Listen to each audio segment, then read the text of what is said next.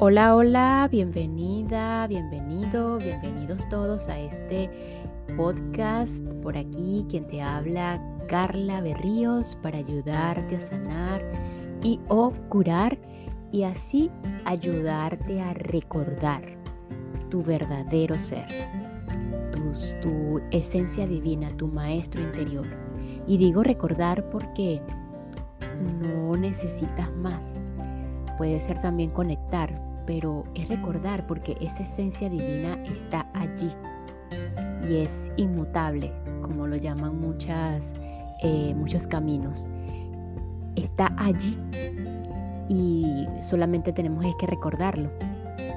Por otro lado, eh, algunas personas me preguntan cuál es la diferencia entre sanar y curar. Porque yo repito tanto eh, para ayudarte a sanar y, o curar y, hago allí como una brechita y o curar.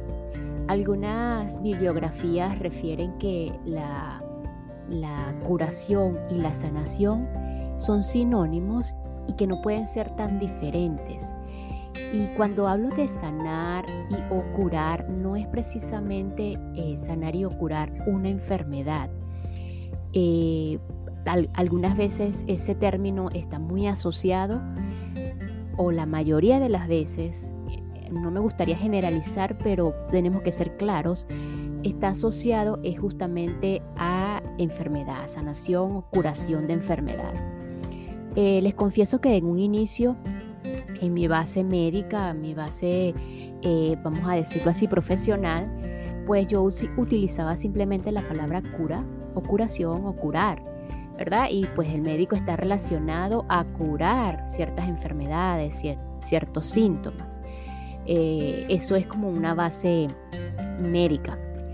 Y sin embargo, luego cuando ya me, monto en el recordar mi ser y mi, esencia divina y mi maestro interior, me encuentro con la palabra sanación. Entonces, eh, esa mente científica médica pues la palabra sanación la apartaba a un lado porque solo se establecía la curación. Pues resulta que indagando un poco y pues en la experiencia, ojo, muy personal, muy individual de este personaje, Carla Berríos, que eh, pues no puede negar que estudió medicina.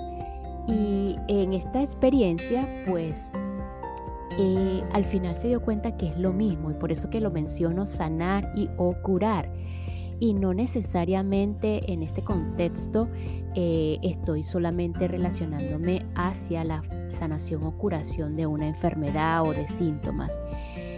Es, es, tratar de, de ver ambos términos como iguales, como sinónimos y que no pueden ser diferentes. Y pues a lo largo de, de, la vida como médico, eh, pues me di cuenta que eran iguales, que podían ser iguales y que no hay una curación sin una sanación. Cuando como médico curo o ayudo a curar, doy un tratamiento, bajamos unos síntomas o algunos desaparecen como tal, en el fondo hubo una sanación.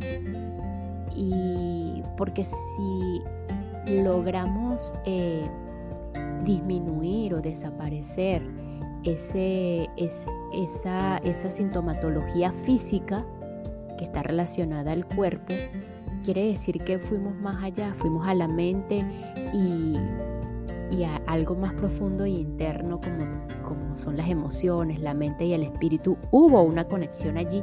Entonces, por lo tanto, siento que eh, necesitaba como aclarar esta parte entre sanar y o curar. Entonces, seguimos acá. Eh, en, esta, en este parafraseo.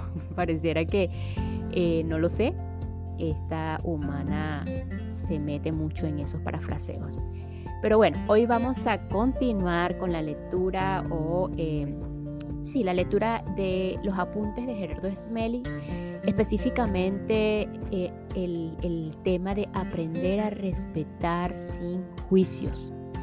En el episodio anterior finalizamos el capítulo 1 que trataba acerca de el respeto como herramienta de amor. Escuchamos tanto los comportamientos egoístas como amorosos de una persona con sus respectivos resultados de cada, de cada comportamiento. Y algo, este, algo resaltante aquí de este capítulo, eh, antes de pasar al capítulo 2, es la triada del equilibrio, en donde teníamos tres elementos, la energía vital, la comprensión y la paz interior, como un proceso en movimiento continuo en donde mm, cada elemento, energía vital, comprensión y paz interior, pues van de la mano uno del otro para que pueda funcionar el equilibrio. Entonces, eh, si estás por primera vez en este podcast y justo en este episodio, pues te invito al episodio anterior o si quieres ir al inicio más atrás de em, el inicio de, este tema como tal de eh, aprender a respetar sin juicios, y si pues no, ya los escuchaste, muchísimas gracias por el apoyo, por su receptividad, por escucharme. Pues vamos a continuar aquí y si no los has escuchado, igual no pasa nada, probablemente siempre lo digo, la información que necesitas escuchar en este momento está aquí, pues bienvenido, vamos a continuar.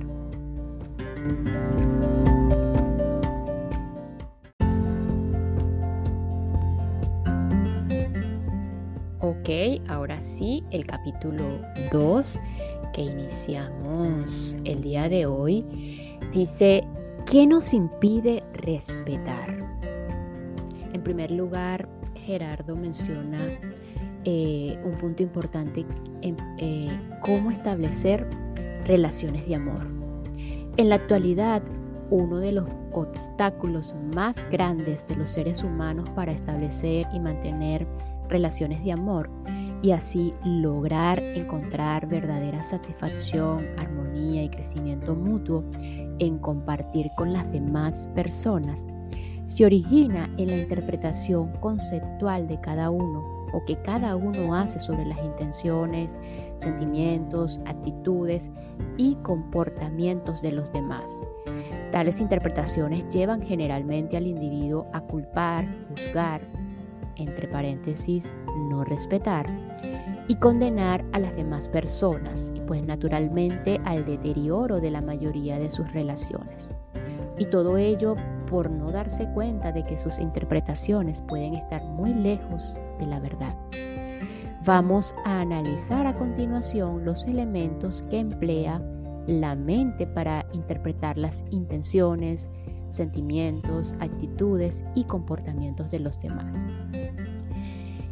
Eh, entonces vamos a ver un primer cuadro que Gerardo menciona acá o especifica que son los elementos que emplea la mente para interpretar a los demás. Y esta pequeña pausa es para dar un agradecimiento infinito a todas las personas que me escuchan y se encuentran en México, específicamente en eh, Campeche, Zacatecas, Puebla, Oaxaca, Aguascaliente y Cajuila, que se acaban de unir recientemente a este podcast. Muchísimas gracias México, de verdad, por su apoyo, por su receptividad. Gracias infinitas.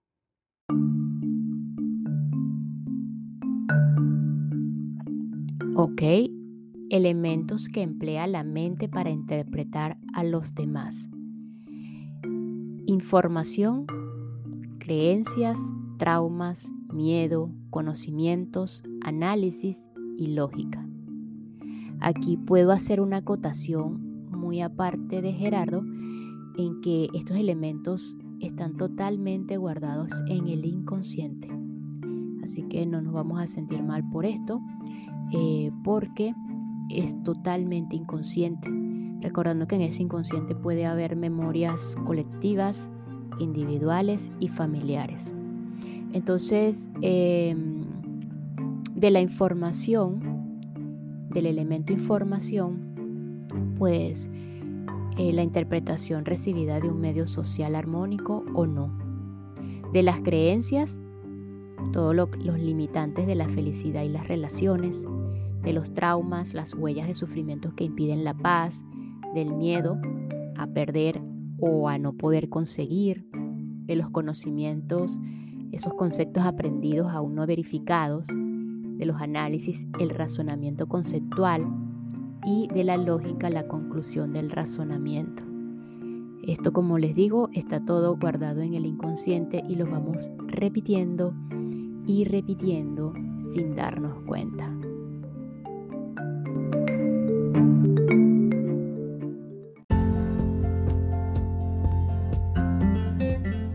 Entonces de esto pudimos apreciar estos elementos que emplea la mente, información, creencias, traumas, miedos, conocimientos, análisis y lógicas eh, que la mente utiliza para interpretar las diferentes situaciones de la vida y de las relaciones cuando no estamos entrenados a vivir desde el amor y que no contienen eh, no contienen con frecuencia principios reales de amor eh, como la comprensión, la aceptación, la valoración, el agradecimiento o el respeto.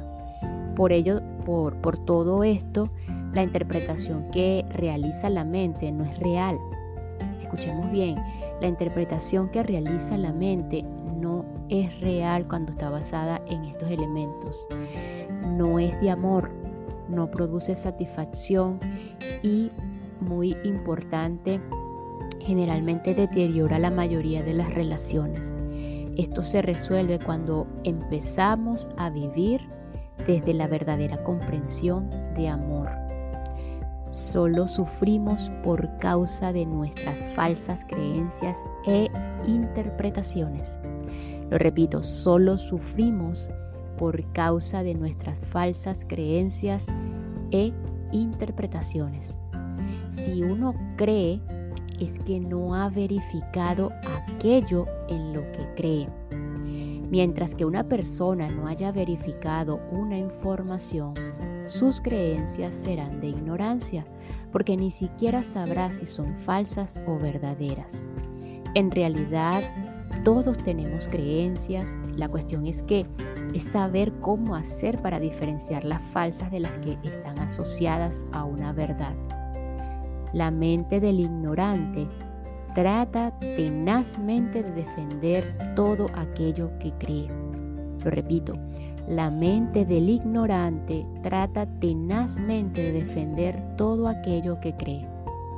La idea del bien y el mal está muy ligada a las creencias, pero la verdad es otra cosa. Por ejemplo, en India no está permitido matar a las vacas, y sin embargo en Occidente sí, y además está bien visto. Este es un ejemplo de que las diferentes creencias determinan la manera de considerar qué es bueno y qué es malo, entre comillas ambos. Para liberarnos del conflicto y dejar de formar parte del círculo vicioso de odio, venganza, rencor, resentimiento, inculpación, necesitamos comprender que la verdad no tiene que ver con las creencias. Para saber qué creencias son ciertas, habrá que verificarlas con los resultados internos que produzcan, bien de la felicidad y paz o bien del sufrimiento. Y también son los externos, o sea, también con los externos, de relaciones, salud, recursos y adaptación al medio. Solo existe una creencia cierta, la que nos llena de paz y nos hace felices, porque la verdad nos libera del sufrimiento, la ignorancia, la enfermedad, los conflictos, el miedo, la escasez, etc. Solo existe una creencia cierta, la que nos llena de paz y nos hace felices. Y aquí creo que es individual, no lo sé, tenemos que comprobarlo. La verdad es neutra, no interpreta, no juzga, no condena, no culpa a nadie. Y por lo tanto es absolutamente liberadora de todo conflicto. Cuando se mira un suceso, cualquiera desde la verdad, se entiende que es necesario independientemente de si es catalogado por algunas personas como dramático o como satisfactorio o agradable. Al margen de ello, todo sucede, todo suceso es necesario, porque si no, no lo fuera, si no, no lo fuera y no podría existir.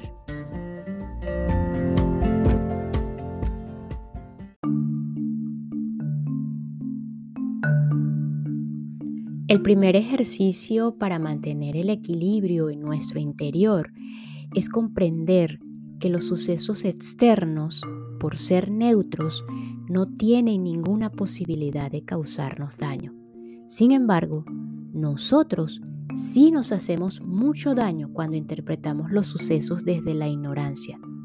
El resultado es que cada uno se hiere a sí mismo interpretando los sucesos externos o las actitudes o comportamientos de otras personas y a continuación culpa al otro.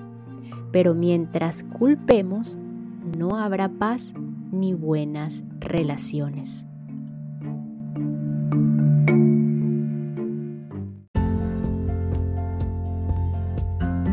Ahora bien, si una persona comprende los hechos desde la verdad, los podrá aprovechar en otras palabras, si un suceso confronta los sentimientos de una persona y desde la verdad esta persona lo ve como una oportunidad de aprender algo nuevo, hallará en él un valor y aquel dejará de ser doloroso o confrontante para convertirse en satisfactorio, por lo que la persona aprenderá de él. En ese momento, esta persona ya estará percibiendo la vida desde la verdad. El verdadero entusiasmo se genera cuando uno tiene la, tiene la suficiente información para saber cómo se hace algo sin creencias y con sabiduría. Quien tiene una expectativa encontrará una desilusión. Quien tiene una expectativa encontrará una desilusión. Las expectativas no son de sabiduría, solamente proceden de nuestra ignorancia. Por eso es fundamental no tenerla, sino disfrutar cada instante de la vida. Eso es todo lo que hay que hacer. La única verdad es el amor. La única verdad es el amor. Si uno va creciendo en comprensión, en el amor, crecerá también en la verdad y encontrará en su interior paz, serenidad y felicidad, porque el amor y la verdad nos harán libres. Así, toda relación de plena satisfacción está siempre regida por la ley del amor. Cualquier concepto que no sea de amor es falso, una limitación aprendida aparte de la ignorancia. Por eso siempre traerá consigo insatisfacción, separación, dolor y sufrimiento, porque nada más que eso se puede esperar de la ignorancia. Todo resultado que obtenemos en la vida es de ley. Por lo tanto, lo único modificable e interpretable es la causa que ha producido ese resultado. Si modificamos la causa, es posible que obtengamos un resultado diferente, pero lo ya obtenido no podrá ser modificado. Aprender de ello es lo que permite reconocer la ley. Así pues, podemos afirmar que los resultados verifican la ley, no los, resultados eh, que verifican la ley, no se interpretan. La interpretación de las causas es el gran error provocado por la ignorancia. Se entenderá mejor esto con un ejemplo. Hay dos vehículos estrellados y dos heridos. Este resultado no es interpretable sino verificable. Alguna o algunas personas cometieron un error y el resultado han sido dos vehículos aplastados y dos personas heridas. Pero en la mayoría de los casos vamos a interpretar quién tuvo la culpa, quién lo motivó, cuál será el castigo. Una persona con sabiduría no lleva a cabo ningún tipo de interpretación, sino que dice, existe un resultado que nos muestra una ley y sencillamente se da la necesidad de un aprendizaje. Desde la sabiduría uno se puede preguntar, ¿qué necesitamos aprender?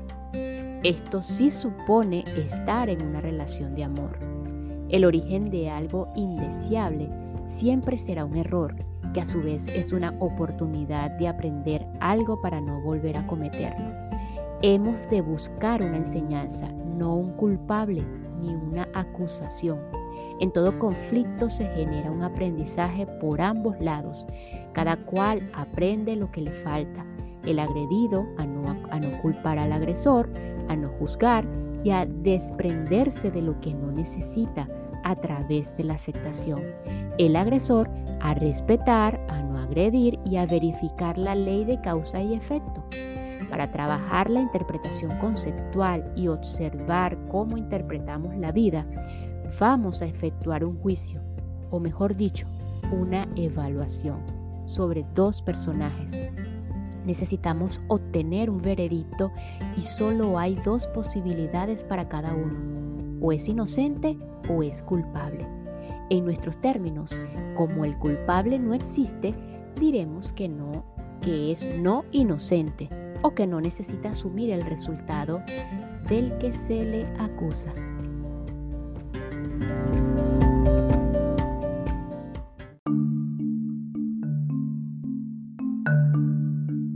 Y finalizamos este episodio con cuatro frases importantes de este capítulo, el capítulo 2, ¿qué nos impide respetar?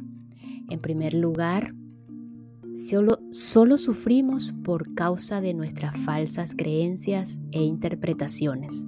Número 2, la mente del ignorante trata tenazmente de defender todo aquello que cree. Número 3, quien tiene una expectativa encontrará una desilusión. Y número 4, la única verdad es el amor.